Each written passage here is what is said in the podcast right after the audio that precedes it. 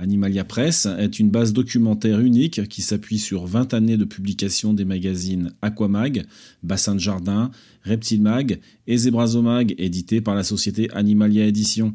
Cette base de données documentaire unique est constituée de centaines d'articles et elle est alimentée chaque semaine. N'hésitez pas à vous y abonner.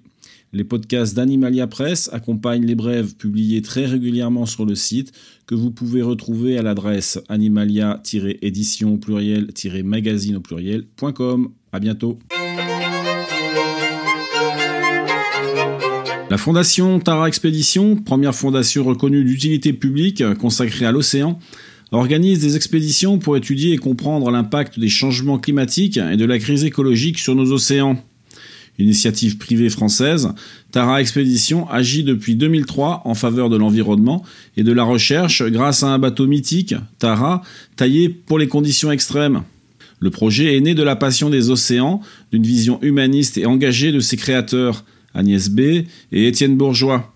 Les expéditions scientifiques de Tara étudient deux thèmes principaux océan et changement climatique.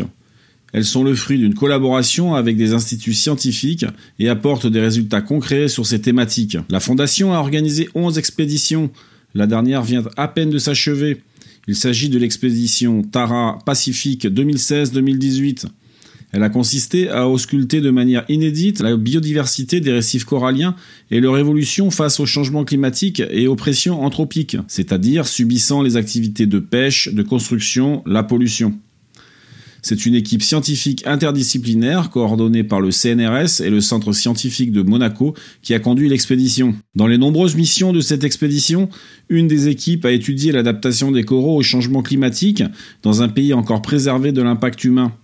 Cette mission scientifique a duré dix jours à bord de Tara et a lieu dans l'état de Koror, au Palaos. En choisissant les Palaos comme terrain d'étude, les scientifiques ont souhaité étudier des coraux protégés des effets anthropiques pour pouvoir observer les conséquences des changements environnementaux globaux sur les récifs coralliens. Véritable laboratoire à ciel ouvert, les petites îles de Palaos bordent des sites sous-marins naturellement acidifiés qui correspondent aux estimations d'acidification des océans en 2100. Pour résumer, l'expédition Tara Pacifique 2016-2018 a duré 3 ans sur les récifs coralliens, 100 000 km ont été parcourus, 2600 plongées scientifiques ont été effectuées, 36 000 échantillons ont été récoltés.